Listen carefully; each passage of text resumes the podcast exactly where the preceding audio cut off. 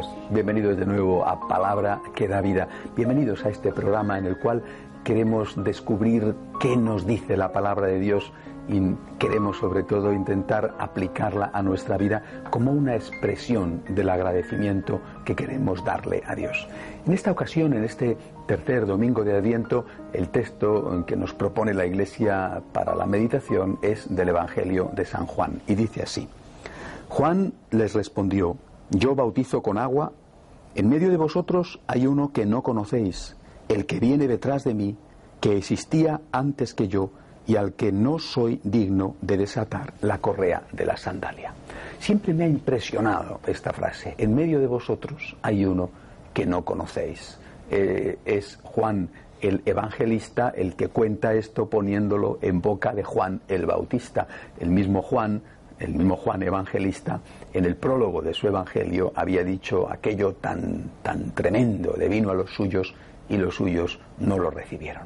En medio de vosotros hay uno que no conocéis. ¿Quién es este Jesús que está en medio de nosotros y que no conocemos? ¿Quién es?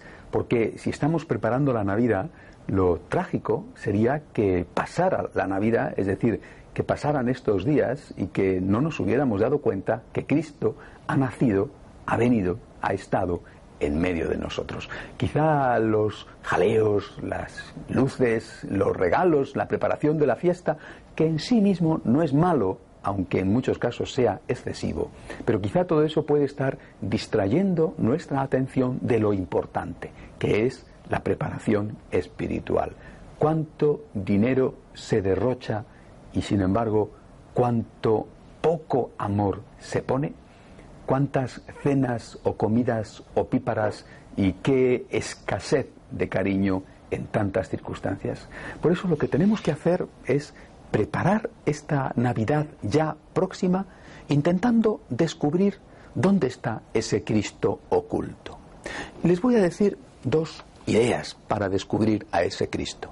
Primero, Cristo está oculto en cualquiera que necesita nuestra ayuda. Por supuesto, no viene con la etiqueta de yo soy Jesucristo, naturalmente que no. Es posible incluso que esté algo desfigurado, que sea el mendigo de la calle, que sea el pobre que nos pide una ayuda y que a lo mejor no huele bien o no viene en el momento oportuno. Ahí está Cristo oculto.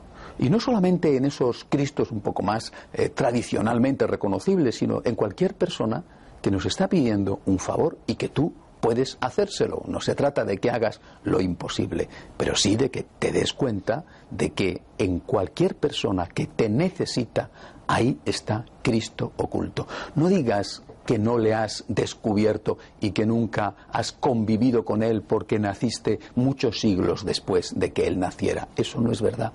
Cristo pasa a tu lado todos los días, muchas veces, y solamente hace falta un pequeño esfuerzo para descubrirle. Y hay otro sitio donde está Cristo oculto. No me refiero solo a este Cristo del cual acabo de hablar que nos pide un favor, sino a otro Cristo que también está en el prójimo y que es el Cristo que tiene derecho a nuestra ayuda a través del cumplimiento de nuestras obligaciones. ¿Se han dado ustedes cuenta de que cumplir nuestros deberes, por ejemplo, los deberes profesionales, ser un buen médico, un buen abogado, un buen profesor, una buena madre de familia, ¿se han dado ustedes cuenta de que eso es un gran servicio a Cristo? A Cristo presente en el prójimo. Qué distinto es ser bien atendido en una consulta ¿verdad?, a ser mal atendido. Qué distinto es encontrar amor en las cosas de casa a encontrar rutina. Por lo tanto, Cristo está oculto en el que necesita nuestra ayuda y Cristo está oculto en ese que tiene derecho a encontrar el fruto bien hecho de nuestro trabajo. Descubrimos a Cristo oculto, le amamos como Él se merece y así preparamos la Navidad. Hasta la semana que viene, si Dios quiere.